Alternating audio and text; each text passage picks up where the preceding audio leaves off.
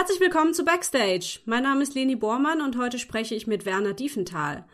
Werner arbeitet seit 2010 als Autor von Fantasy-Romanen. Zudem sind in Zusammenarbeit mit der Autorin Martina Nobel bereits 14 Bücher erschienen als Self-Publisher. Das neueste Werk Undorn ist das wohl bisher aufwendigste Projekt. Hallo Werner. Grüß dich, hi. Voll schön, dass du da bist und äh, ich muss dazu sagen, wir sprechen per Videocall, das heißt, wir können uns sehen und der Werner hat eine wunderschöne Nikolausmütze auf dem Kopf, passend zu unserer Weihnachtsfolge. Genau. Genau, ich habe hier auch ein paar Plätzchen stehen, also falls es hier ab und zu mal raschelt oder ich schmatze zwischendurch, liegt es daran. Aber ich finde, das äh, muss einmal im Jahr auch sein. So. Ach genau, und ich habe vorher auch noch meine Hörerschaft gefragt, ob sie ein paar weihnachtliche Fragen an uns haben. Ein paar sind tatsächlich reingekommen und die streue ich dann ab und zu hier mal so rein. Okay. genau. Aber erzähl doch erstmal, wie bist du denn zum Schreiben gekommen? Das war eigentlich ein ganz dummer Zufall. Ich war damals, das war 1992, über so einen Trödelmarkt getappert und da lag auf einmal so ein altes, vergammeltes, rostiges Schwert rum. Und wie ich das Ding gesehen habe, hatte ich eine komplette Geschichte im Kopf. Bin dann heim und habe mich dann hingesetzt mit Block und Stift, weil Computer gab es da noch nicht so wirklich. Und habe das ganze Ding in ein paar Wochen per handschriftlichen Notizen einfach geschrieben. Jetzt ist das Problem nur, meine Sauklaue kann außer mir wahrscheinlich kein Mensch lesen. Irgendwann habe ich dann den ersten Computer gekauft, so ein XT, 20 Megabyte Festplatte, also ein Wahnsinnshöllenteil mit 5 ein Viertel Zoll, mit 5 ein Viertel Zoll Diskettenlaufwerken. Also wenn ihr wow. nicht wisst, was eine Diskette ist, googelt mal bitte. Mhm. und habe das dann in mühsamer äh, Kleinarbeit, also System Adler suchen und zustoßen, habe ich das Ganze dann abgetippt und ausgebessert und verbessert ja, und 2010 habe ich dann tatsächlich geschafft, einen Verlag zu finden, der das dann auch übernommen hat. Hat ein bisschen Krass. gedauert. Das war dein erstes Buch Schwert der Druiden Richtig. und du arbeitest jetzt gerade an einer Fortsetzung, also zehn Jahre später.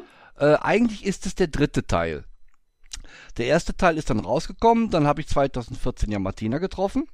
Mhm. Und dann haben wir zusammen geschrieben und zwischendurch habe ich dann immer an der Fortsetzung so ein bisschen gearbeitet, wie ich gerade Lust und Laune hatte und habe das dann irgendwann im Selbstverlag dann den zweiten Teil ver veröffentlicht.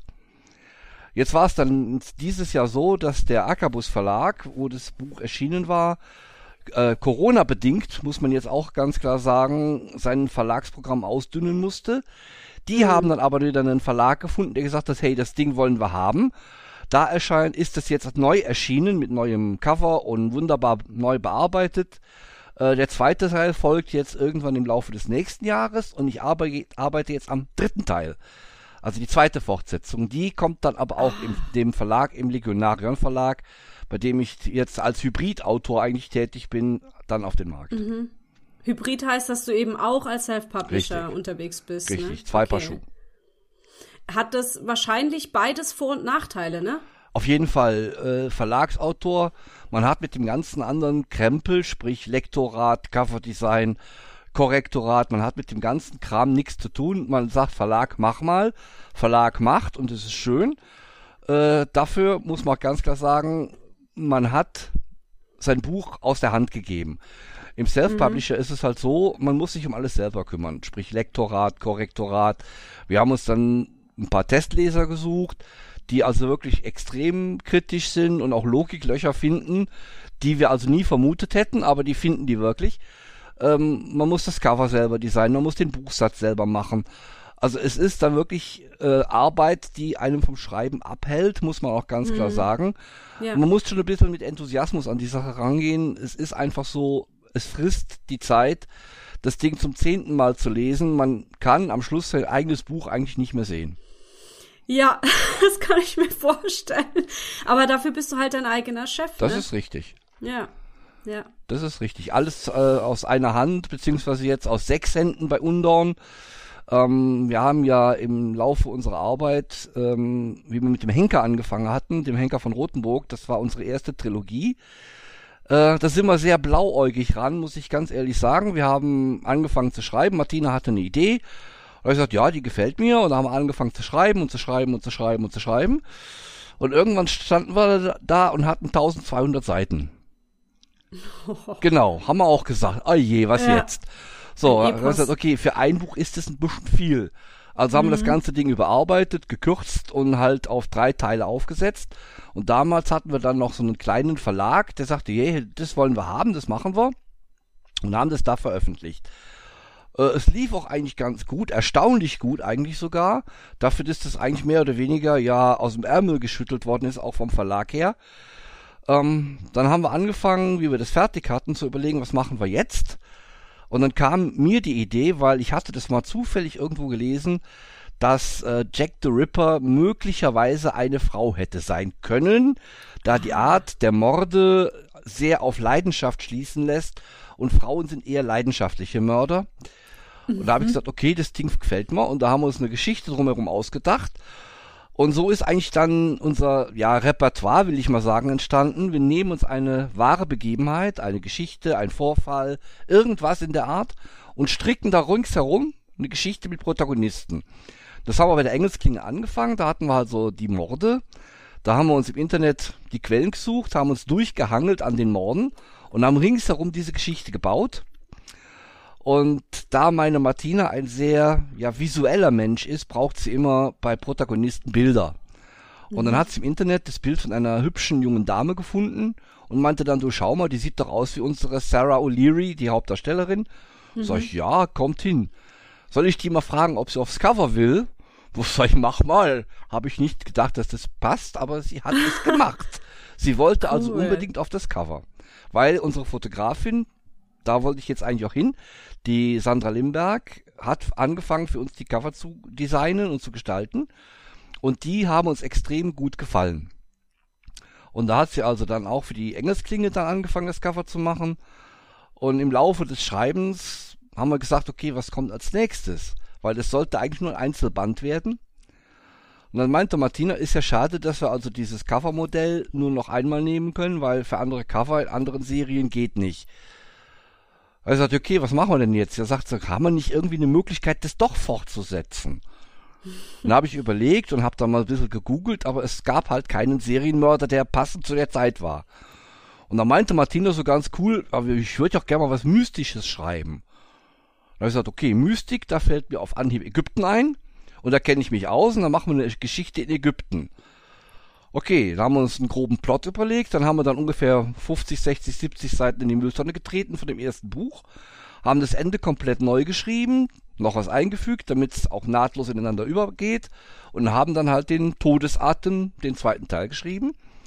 Und dann meinte Martina, okay, ich frage mal unser Model, ob sie kommt und sie kam. Äh, es waren 30 Grad draußen, die haben in Mainz am Rheinufer die Bilder gemacht und sind also nur durch den Sand geübt. Heiß, heiß, heiß, heiß, heiß. Oh Gott. Ja, also es waren ägyptische Verhältnisse. ja. Damit ist die Geschichte aber leider noch nicht zu Ende oder Gott sei Dank, wie auch immer. Weil wie wir dann so am Schreiben waren, haben wir überlegt, was machen wir jetzt? Und äh, dann kam so die Idee auf, äh, in Irland gibt es sogenannte Magdalenenheime oder gab es früher. Das waren so Heime für gefallene Mädchen. Sprich also Frauen, die ledig schwanger geworden sind oder halt irgendwie andere Dummheiten in der Richtung gemacht haben. Und da herrschten also ziemlich üble Zustände. Also die Frauen wurden also wirklich ausgenutzt und geschlagen. Und die Kinder, die da geboren worden sind, die wurden also teilweise um die Ecke gebracht und verscharrt. Äh, war also keine lustige Zeit in Irland. Und da haben wir gesagt, okay, das können wir als Aufhänger nehmen. Haben dann in Todesatem bereits darauf hingearbeitet, dass es danach nach Irland geht.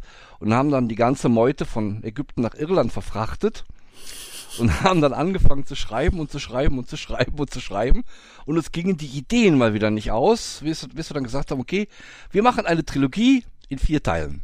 Wir mussten also den letzten, wir, mussten, wir mussten den letzten Band einfach splitten, weil es war mittlerweile so viel, äh, dass wir also zwei Bände draus gemacht haben, nämlich äh, den Teufelspfad und die Höllenangst, äh, womit das Ganze dann noch den Abschluss gefunden hatte.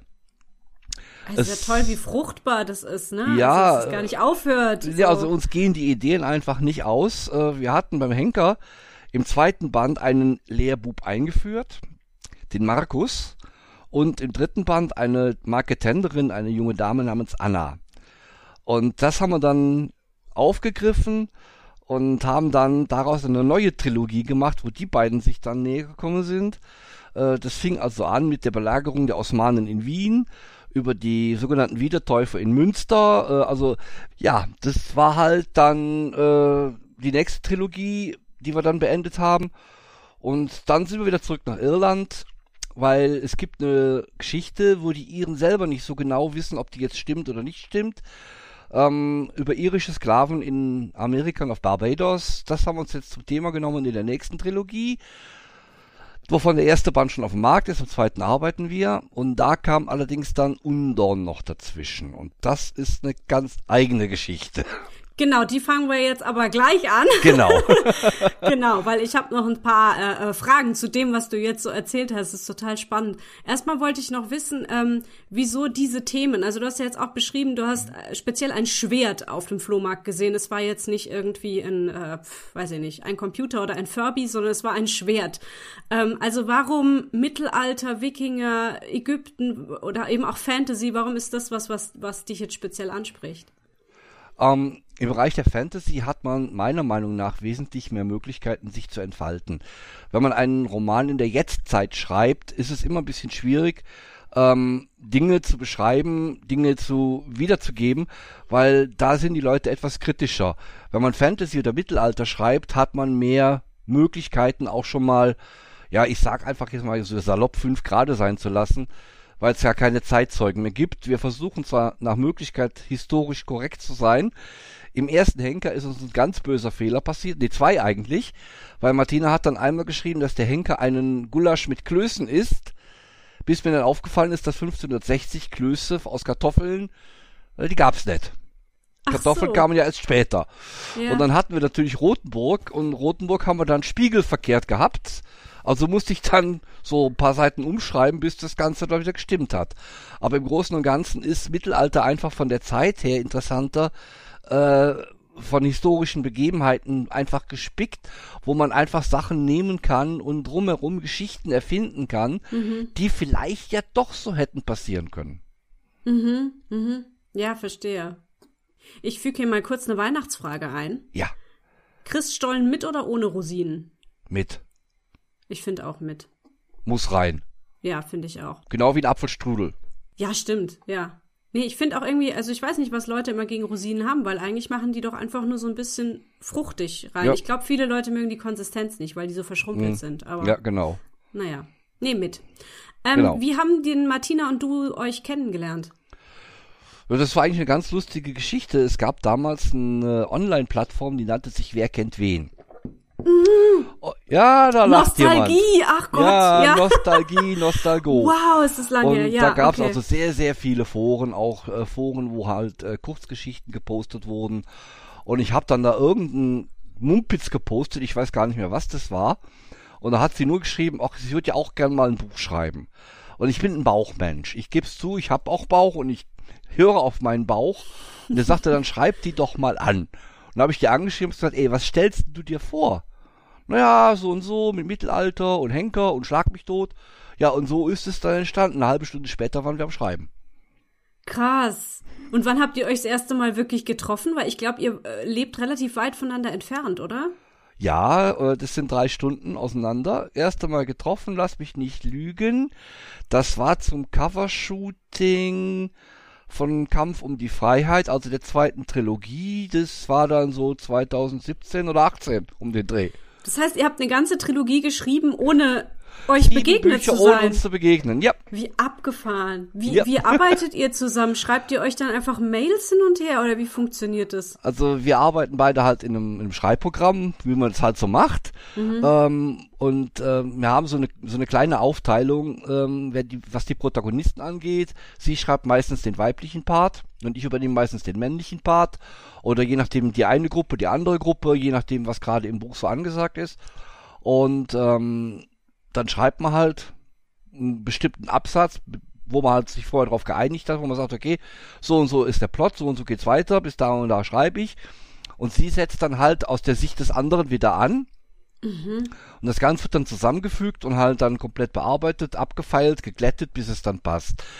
Ähm, gelegentlich kommt es vor, wenn bei einem von uns beiden die Gäule durchgehen und man eine Idee im Kopf hat, dass man dann bei dem anderen schon mal räubert, dass man sagt, okay, ich übernehme jetzt mal schnell den anderen Part, weil ich weiß jetzt, was der machen soll. Bevor ich Ah, das der ja. jetzt erklärt habe, ist der Tag vorbei. äh, gibt manchmal ein bisschen Ärger, manchmal äh, schreiben wir es dann halt passend um. Ich sage dann immer, guck mal, ich habe das eingefügt, wenn es dir nicht passt, aber in die Richtung soll es gehen, schreib es einfach um. Und es funktioniert eigentlich recht gut, muss ich sagen. Äh, es gibt auch schon mal so Stellenabsätze, Szenen, wo eine Interaktion zwischen unseren zwei Hauptprotagonisten entsteht. Ähm, da kann es dann passieren, dass wir also satzweise oder abschnittsweise die, äh, die Datei hin und her schicken. Wow. Das kann dann also bis zu 20, 30 Mal am Tag das Ding hin und her geschossen werden. Passiert meistens dann, wenn es dann, ich sag mal, etwas intimer zur Sache geht. Ah, verstehe. Ja. Aber ist es dann nicht auch irgendwie ein bisschen, also wenn man dann so im Schreibfluss drin ist und dann, dann muss man aber immer erst warten, bis der andere sich zurückmeldet oder, oder geht das dann schon relativ flott? Das geht eigentlich relativ gut, muss ich sagen. Äh, also es ist auch immer, eigentlich ist das Schöne, man hat dann gezwungenermaßen noch mal ein bisschen Ruhe und ein bisschen Pause und kann dann zwischendurch auch mal ein bisschen was anderes tun. Mhm. Ähm, ich kann dann zum Beispiel, wie es meistens ist, mache ich dann an dem Buch, was fertig zu veröffentlichen werden muss, arbeite ich dann da weiter, mache den Buchsatz, lese gegen, korrigiere, arbeite meinen Testleser ein und wenn dann die Datei wieder zurückkommt, gehe ich da rein und mache da weiter. Also für mich ist das kein ah, großer Akt, ich finde das eigentlich recht gut. Mhm, mhm. Wie viele Bücher schreibt ihr so im Jahr? Kann man das irgendwie zusammenfassen? Also ich muss ehrlich sagen, jetzt durch, es ist Corona bedingt, das hat uns beide mental ein bisschen gebeutelt. Äh, mhm. normalerweise zwischen zwei und vier, je nachdem, wie es läuft. Zwei und vier ganze Bücher, okay. Ja. Das ist ja abgefahren. Ja, wir sind, ähm, wir sind abartig, ja. das, das hast du jetzt gesagt. Steht dazu. Weihnachtsfrage, was gibt es Weihnachten zu essen? Weiß ich noch nicht. Weiß ich tatsächlich auch noch nicht. Bei meiner Familie gab es noch nie ein traditionelles Essen. Bei mir auch nicht. Ja. Bei, muss ich, ich, muss, ich muss dazu sagen, ich habe noch eine 20-jährige Tochter, die studiert in Wales. Die kommt am 20. Dezember wieder. Und äh, sie und ich haben uns darauf geeinigt, weniger Fleisch zu verzehren. Mhm. Also nicht komplett los, aber doch reduzieren. Äh, wir müssen dann am Dienstag dann mal ratschlagen, was wir denn da jetzt äh, so über Weihnachten essen wollen. Wir wollen auch nicht äh, zu üppig kochen und zu üppig essen. Das ist eigentlich überhaupt nicht unser Ding. Am Heiligabend geht's mittags äh, zu ihrer Oma. Das ist Tradition, da fahren wir hin. Da gibt's immer Linsen und Kartoffeln oder Sputzen, je nachdem. Oh, das klingt aber auch gut. Ja. Cool. Da, weil äh, das heißt, wenn man das auf Heiligabend macht, geht einem das Geld nicht aus. Ähm, jetzt haben wir schon ein paar Mal Undorn angesprochen, Richtig. aber in dem Zusammenhang muss man auch noch ansprechen, dass ihr inzwischen nicht mehr nur ein Duo seid, sondern in dem Zusammenhang Richtig. eben ein Trio, zusammen mit der ja. Sandra Limberg, die du schon erwähnt hast. Und sie hatte auch die Idee zu Undorn, ne? also ein Buch zu machen mit einem passenden Bildband oder so. Ja, also ich sag mal so, ähm, wir sind ein Trio bestehend aus zwei Frauen und einem Mann und schuldig ist natürlich dann immer der Mann. Ja, das ist klar. Ja, so, ähm, es war also so, ähm, äh, ja, Sandra hat äh, eine Zeit lang einen Fable für Wikingerbilder gehabt. Sie mhm. ist auch ein großer Vikings-Fan und sie hat dann also alles, was ihr vor die Kamera kam, irgendwie im Wikinger-Stil fotografiert. Und dann schrieb Martina mich an und sagte, du, die Sandra hat eine Idee, können wir nicht ein Buch schreiben über Wikinger und dazu gleichzeitig einen Bildband machen? Sag ich, okay, wie stellt ihr euch das vor? Was, was soll das werden? naja, wir schreiben halt den Roman, dann machen wir ganz, ganz viele Bilder und machen den Text halt so passend, dass das dann zu den Bildern passt. Sag ich, okay, ich denke mir mal was aus. Dummerweise habe ich das gesagt. Dann habe ich mir also einen Plot überlegt und habe das den Mädels dann geschickt und kam, ja, eigentlich ganz gut, aber alles, was auf dem Schiff spielt, ist Käse. Ist, äh, wie bitte ist Käse? Ja, das Problem ist, äh, wir haben kein Schiff. Sag ich, stimmt. Aus, also den Plot geändert. Und daraus haben wir dann halt diese Geschichte gemacht. Da habe ich gesagt, okay, aber wen wollten ihr fotografieren? Was ist denn da jetzt angesagt? Also wie geht denn das jetzt hier? Ja. Ja, und dann meinten sie dann, ja, wir machen bei Facebook eine Ausschreibung. Vielleicht kriegen wir so sieben, acht Mann zusammen. Ja, wir mussten dann irgendwann Aufnahmestopp machen und sind dann ungefähr neun Monate später bei 30 Grad und glühender Hitze in der Gegend von Mainz und in einem Keltendorf äh, mit Kamera bewaffnet und 60 gewandeten Wikingern durch die Pampa gehüpft Geil. und haben dann die Bilder gemacht. Es war ein Aufstand, das war ein komplettes Wochenende, zwei Tage Und äh, es war einfach grandios, es hat Spaß gemacht, es war toll. Und ich muss ehrlich sagen, es war eine Erfahrung, die ich nicht missen möchte. Wir haben an diesem Wochenende, hat die Sandra alleine über zweieinhalbtausend Bilder gemacht. Wow. Ja, genau. Und dann haben die Mädels angefangen zu sortieren und zu machen und zu tun. Dann habe ich dann nochmal nachgeguckt und nachsortiert, bis wir dann alle Bilder zusammen hatten. Dann hat Sandra die ganzen Bilder bearbeitet, die wir brauchten, und ich habe den Text dann weitergemacht, äh, bis wir dann irgendwann fertig waren. Und durch einen Zufall hat es sich ergeben, ich war auf der Buch Berlin, 2018 ist es, glaube ich, jetzt schon wieder her. Und da kam eine Dame zu mir und fragte mich ja, was ich denn so treibe. Und da haben wir uns unterhalten und haben dann auch über Undorn geredet. Damals hieß das Ding übrigens noch Nebelreise. Aber in der Mangelung von Nebel und strahlendem Sonnenschein haben wir das dann umbenannt. Ja, stimmt, das habe ich gelesen. Ja, ja, sehr schön. genau. Und die meinte ja. dann, ey, wir machen in, in Selb, das ist hier im Oberfränkischen ein großes Mittelalterfestival. Magst nicht das Buch da vorstellen und lesen? Ich, klar, mhm. super, mach ich. Premierenlesung auf so einem Festival ist geil. Ja, und dann kam Corona. Na. Dann ist das ausgefallen, dann sollten wir es dieses Jahr machen. Dann ist es wieder ausgefallen. Das Buch ist mittlerweile, wir haben es dann letztes Jahr äh, vor Weihnachten auf den Markt gebracht, weil wir wollten die Leute ja auch nicht immer noch länger warten lassen. Die warteten mhm. eh schon mhm. so lang. Äh, und so ist es dann also entstanden. Aus einer fixen Idee ist also so ein Projekt geworden, das uns also wirklich äh, bis über unsere Grenzen getrieben hat. Ja, wow. Ich wollte noch fragen, woher, was waren das für Menschen, die ihr dann für das Fotoshooting gewinnen konntet? Hatten die alle selber diese Gewandungen dabei? Ja, die waren also komplett ausgerüstet. Wir hatten Echte also Wikinger. da, also ich meine, du hast die Bilder, der Bilder kann man im Internet ein paar sehen. Ja, ja. Äh, also die haben da wirklich Klamotten angeschleppt. Also wir haben nur noch Bauklötze gestaunt. Das sah Hammer Also aus, wir ja. hatten einen einen äh, Loki dabei. Für den habe ich dann spontan noch eine Endszene geschrieben, weil ich den so toll fand, dass ich gesagt habe, da muss noch eine Schlussszene mit dem rein, weil wir einfach die Bilder mit dem sind so toll geworden. Mhm. Äh, und unser Odin äh, und unser Thor. Thor ist also nicht der schöne blonde Jüngling, wie man ihn aus dem Film kennt. Nein, wir haben da einen wunderschönen Glatzkopf genommen, der also komplett anders aussieht wie alles andere, was man so von Thor her kennt. wir wollten bewusst nicht dann, auf diesen Marvel-Zug aufspringen. Ja. Ja, und diese ganzen tollen Frauenfiguren halt, die es in Undorn gibt, ne, da habe ich ja. auch tolle, tolle Fotos gesehen von den äh, Nornen, die diesen äh, Faden spinnen und sowas. Ja. Äh, ganz toll aus. Ja. ja. Ja, ja, Sandra hat da wirklich, also da ist sie wirklich weit über ihre Grenzen rausgegangen. Ja, Wahnsinn. Das heißt, es ist jetzt beides draußen, aber es gab noch nicht so eine richtige große Veröffentlichung oder Feier ja. oder so irgendwas. Ne? Leider, leider nicht. Das ist alles ja. ins Wasser gefallen. Corona hat uns wirklich äh, gewaltige Striche durch die Rechnung gemacht für ähm, die neue Trilogie, äh, Die Vergessenen, Teil 1 gefangen, sollten wir in Leipzig auf der Buchmesse die Premierenlesung halten ausgefallen wegen Corona. Mhm. Also wir dümpeln da im Moment so ein bisschen im trüben Wasser rum. Mhm. Das ist schade, ja. aber wie gesagt, naja, aber man hat immer was zu tun. Wie gesagt, wir arbeiten trotzdem immer weiter, auch wenn man im Moment nicht so viel sieht. Ich arbeite auch wieder an, an eigenen Projekten noch dadurch jetzt äh, für den Verlag, der also gesagt hat, ey, deine Ideen, die du uns hier geschickt hast, die wollen wir haben. Äh, ist ein kleiner Verlag, der also jetzt äh, wirklich sich große Mühe gibt und wirklich versucht, auch rauszukommen. Äh, muss ich also ehrlich sagen, die reißen sich wirklich den Popo auf und machen mhm. und tun. Und es macht doch einfach noch Spaß, also muss man jetzt ganz ehrlich sagen. Gut. Was, was bleibt uns auch anders übrig, ja, als weiterzumachen, ne? Das also, ist richtig. Ja, genau. Das ist ich richtig. glaube, wir haben ein wichtiges Wort noch nicht gesagt, nämlich Ars Sintendi ist euer Trio. Ja, genau. Das, wir haben überlegt, wie wollen wir uns beschimpfen? Und es, es gibt ähm, so eine Plattform, wo man so Bücher ausleihen kann, Online-Leihe. Und da hat irgendeiner mal unter als Rezension unter eines unserer Bücher geschrieben zu Martina und mir, wir wären das Duo Infernale des mittelalterlichen Romanes.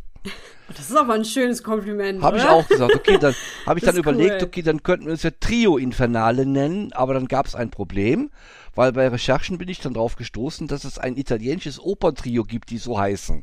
Oh. Und um da allen Rechtsstreitigkeiten und allen möglichen Kram aus dem Weg zu gehen, mhm. haben wir uns mhm. gesagt, nee, müssen wir was anderes nehmen.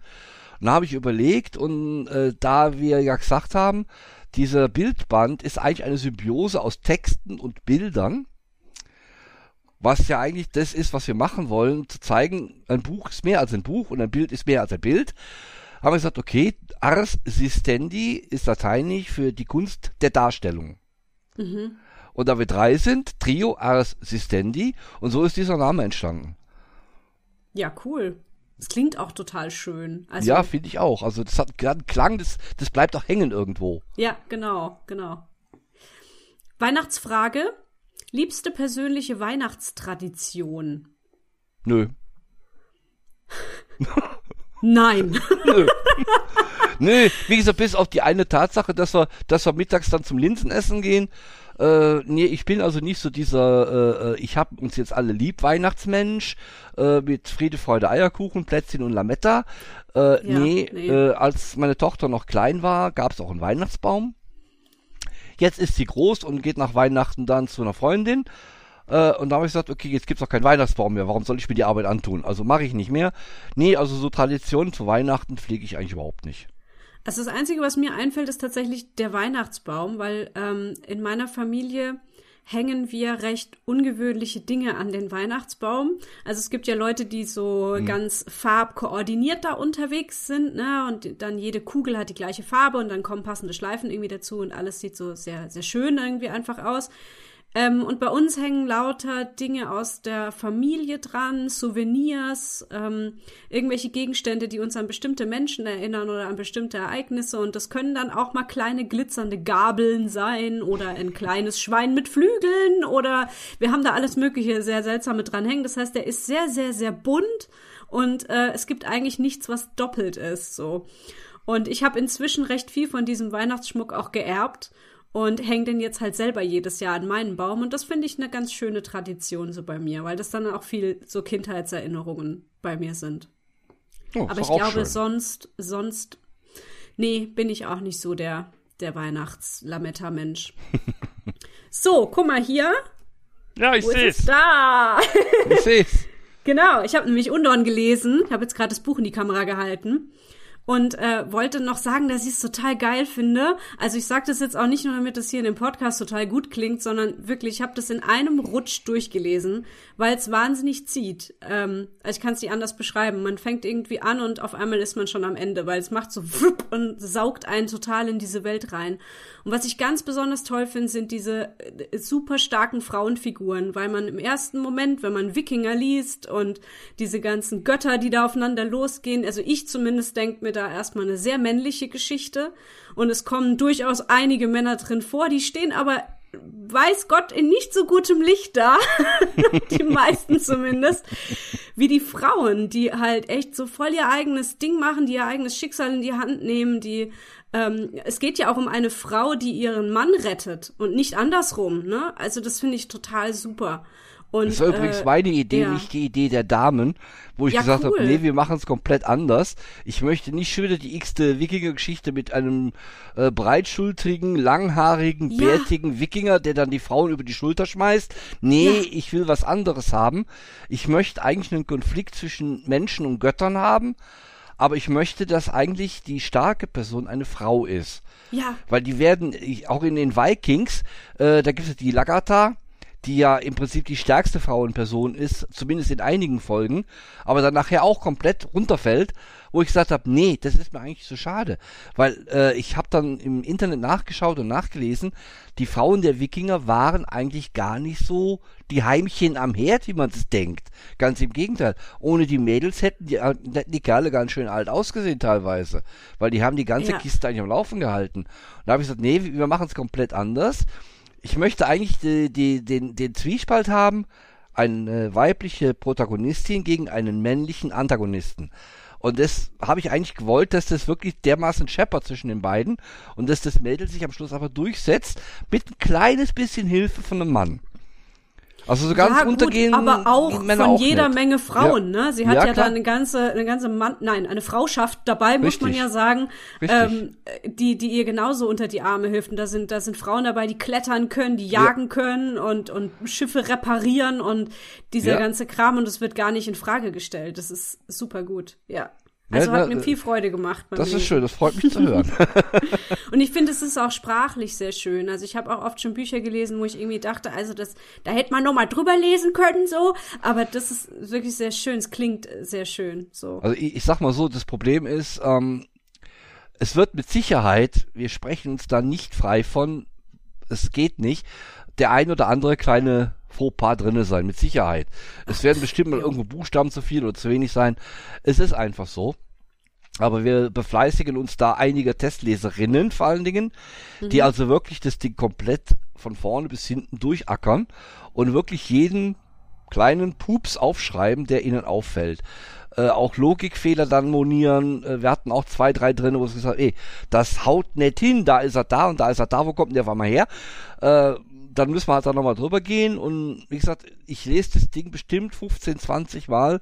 Äh, dann beim nach dem letzten Buchsatz lese ich das Ding nochmal, um ja sicher zu gehen, dass alle Seiten gleich lang sind, dass keine Silbentrennungsfehler auftauchen, was die Programme gerne schon mal machen, äh, dass es wirklich auch vom, vom optischen her ein Bild ergibt, wo man sagt, ja, jetzt kann ich es auch anschauen, weil äh, es nutzt mich nichts, wenn ich ein Buch hab, was zwar toll geschrieben ist, aber vom, von der Optik her innen drinne so Banane ist, dass ich keine Lust habe, das Ding zu lesen. Es muss auch optisch für mich ein Bild ergeben und da bin ich extrem penibel.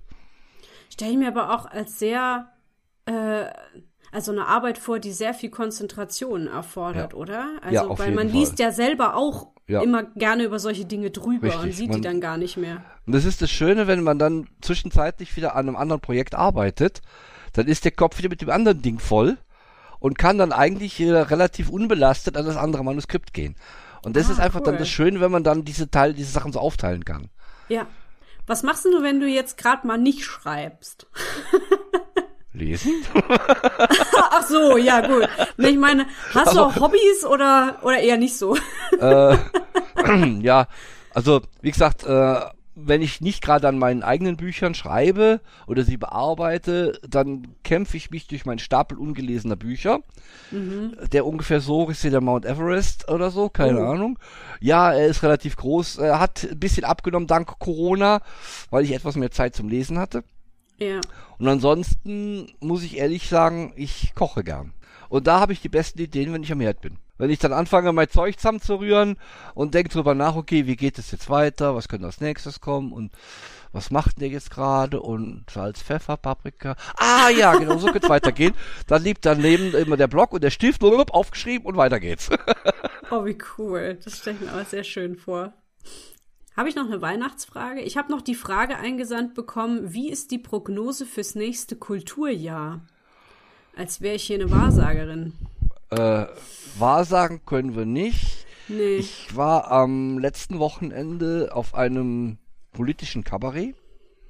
Also ein, ein Mensch aus München, der also so politisch so ein bisschen kabarettistisch unterwegs ist, der also gemeint hat, äh, auch Kabarettisten können nicht in die Zukunft sehen, wie sie am 13. März 2019 die, nee, 2020 die letzte große Aufführung machen durften, haben gesagt, in vier Wochen ist das alles vorbei. Je, haben wir auch nichts, also die können auch nicht in die Zukunft gucken. Äh, ich würde aber behaupten, wie sich das jetzt darstellt, ich würde mich nicht auf die Leipziger Buchmesse verlassen. Mhm. Also ich glaube nicht, dass die so stattfindet, wie sie sich das denken. Da müsste schon sehr viel passieren. Äh, man kann mittlerweile Karten kaufen, ja, aber es ist alles sehr stark eingeschränkt, es ist alles sehr stark reglementiert. Ich weiß nicht, ob das noch Spaß macht, ähm, ob man das überhaupt noch sinnvoll irgendwie durchziehen kann. Also ich hoffe ja auf die Frankfurter Buchmesse, dass die dann langsam wieder normal läuft. Aber ich würde sagen, bis zum Frühjahr, Sommer sollten wir uns nicht allzu viel vornehmen. Ist meine Meinung. Mhm. Mhm. Ja, kann ich jetzt auch nicht viel hinzufügen. Was ich vielleicht noch erzählen kann, ist, was mir ähm, gute Stimmung gemacht hat, um das so ein bisschen auf einer positiven Note hier jetzt äh, noch zu bringen. Ähm, ich äh, singe hobbymäßig in einem Chor und dieser Chor hat natürlich jetzt äh, die, die strengsten äh, Verordnungen bekommen in den letzten zwei Jahren, äh, ne? weil ja, Singen ist ja so ziemlich das Schlimmste im Moment und, ähm, Und Trompete spielen. ja, richtig, ja, wegen der ganzen Spucke, die da vorne rauskommt. Genau. Und Ja, und wir, wir haben uns oft immer wieder für mehrere Monate gar nicht getroffen. Dann haben wir es wieder versucht. Wir haben, wir haben uns irgendwie über Internet versucht zu treffen, ohne Singen, einfach nur damit die Gruppe irgendwie noch zusammenbleiben kann, nicht auseinanderfällt. Und ähm, dann zuletzt haben wir auch tatsächlich noch mal zusammen in einem Raum singen dürfen. Das war so über den Sommer. Da ging ja wieder alles so ein bisschen. Und jetzt im Winter haben wir eigentlich ein Weihnachtskonzert geplant gehabt am dritten Advent und äh, wussten halt schon relativ früh, das wird nicht funktionieren. Wir werden nicht in einer Kirche eine Stunde singen dürfen. Das funktioniert nicht.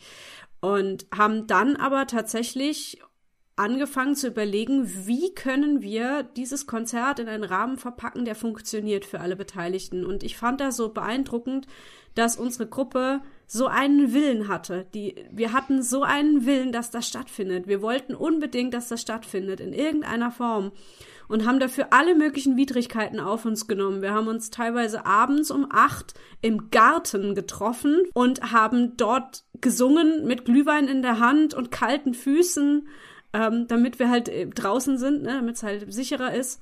Und haben dann letztlich auch dieses Konzert draußen in einem Innenhof gemacht. Und es war wunderschön. Also es war, hat sich total gelohnt. Und da habe ich so ein bisschen gedacht, wie schön, dass die Kultur nicht so leicht totzukriegen ist dass es da immer noch so viele gibt, die wollen. Ich, ja. ich kann eigentlich nur wiederholen, was äh, der Herr, ein Mensch namens Christian Springer, am Samstag als Abschluss gesagt hat. Ähm, wenn irgendwo eine kulturelle Veranstaltung ist, egal was es ist, ob es jetzt eine Bildausstellung ist, ob es Musik ist, ob es Bücher sind, Tanz, weiß der Geier, wenn ihr könnt, geht hin. Weil die Menschen, die das veranstalten, wir also, wir Autoren, wir Maler, wir Bildhauer, wir Sänger, wir leben durch euch. Und mhm. wenn's uns nicht mehr gibt, dann wird es ein ganz trauriges Deutschland werden. Mhm. Weil letztendlich leben wir für euch und durch euch und mit euch. Und wenn das nicht mehr da ist, es kommt nichts mehr nach. Es dauert ewig, bis dann eine neue Szene sich aufbaut. Und ob dann noch welche dann, ob dann die Menschen das wieder annehmen, ist eine andere Frage. Also wer kann, egal ob mit Maske, ohne Maske, 2G, 3G, 5G, 7G, keine Ahnung, was es da alles gibt, tut's euch selber den Gefallen, schaut's euch an und wenn es euch nicht gefällt, geht wieder heim. Aber zeigt den Künstlern, dass ihr sie wertschätzt, zeigt den Künstlern, dass ihr sie auch braucht. Weil das ja. freut sie auch. Und ja. egal, ob es fünf Mann sind, 50 Mann sind oder 500 Mann sind, wir freuen uns über jeden Einzelnen, der kommt. Ja, genau so. Genau so war es dann nämlich auch bei diesem Konzert. Da kamen dann bestimmt so 50 Leute, alle mit Maske und alle haben dieses blöde Prozedere hinter sich ja. bringen müssen, ihren Impfpass zu zeigen und, ja. und die waren alle da und die haben es so genossen. Ja. Ja. Ist auch so. Ja. Ach, schön. Ja. Soll ich mal meine letzte Frage noch stellen, die ich immer am Ende stelle? Stell was, sie. Was wünschst du dir? Was ich mir wünsche? Ui. Ich bin jemand, der sich irgendwas für sich persönlich wünscht. Ich wünsche mir eigentlich nur, dass wir langsam wieder zu irgendeiner Art Normalität zurückkehren, ohne dieses ständige Hickhack, jeden Tag eine neue Regel, jeden Tag eine neue Einschränkung. Und ich wünsche mir eigentlich, dass alle die, die denken, wir würden in einer Diktatur leben, mal langsam aus ihrem Traum aufwachen und sehen, dass sie alleine durch die Tatsache, dass sie das behaupten können, feststellen müssten, dass wir nicht in einer Diktatur leben, weil wir hätten da nicht 500 Demonstranten, sondern 500 vermisste Personen. Das ist meine Meinung und ich wünsche mir einfach mehr Miteinander statt gegeneinander. Ja, schließe ich mich an. Vielen, vielen Dank, Werner. Ich fand es ein total super Gespräch. Ich, ich, habe zu danken. Ich hatte mich schon im Vorfeld voll gefreut, weil ich ja das Buch so cool fand. Dann dachte, und jetzt darf ich noch mit dem Autor reden. und du siehst, der beißt nur auf Wunsch. nee, echt super. Vielen Dank für deine Zeit und äh, ich wünsche dir alles Gute. Bin gespannt, Danke. was da noch so kommt von dir und euch. Und ich setze natürlich, das habe ich noch nicht erwähnt, deine Links auch in die Show Notes, deine super. Webseite und da findet man dann natürlich auch dein Buch und den Bildband und über alles, was wir genau. jetzt so gesprochen haben. Sehr schön. Super. Das war die letzte Folge Backstage für 2021. Vielen herzlichen Dank fürs Zuhören, für euer Feedback, für eure Unterstützung. Ich bin nach wie vor total dankbar, dass ich dieses tolle Projekt machen darf. Ich habe mal nachgezählt, ich habe 36 Folgen in diesem Jahr produziert mit insgesamt 40 KünstlerInnen. Also es ist total crazy und ich freue mich jetzt voll aufs nächste Jahr und Folge 100, die dann wahrscheinlich ansteht. Im Januar geht es jedenfalls weiter mit neuen spannenden Menschen und ihren Projekten und bis dahin mögen eure Schnelltests negativ und eure Herzen positiv bleiben. Tschüss. Ciao.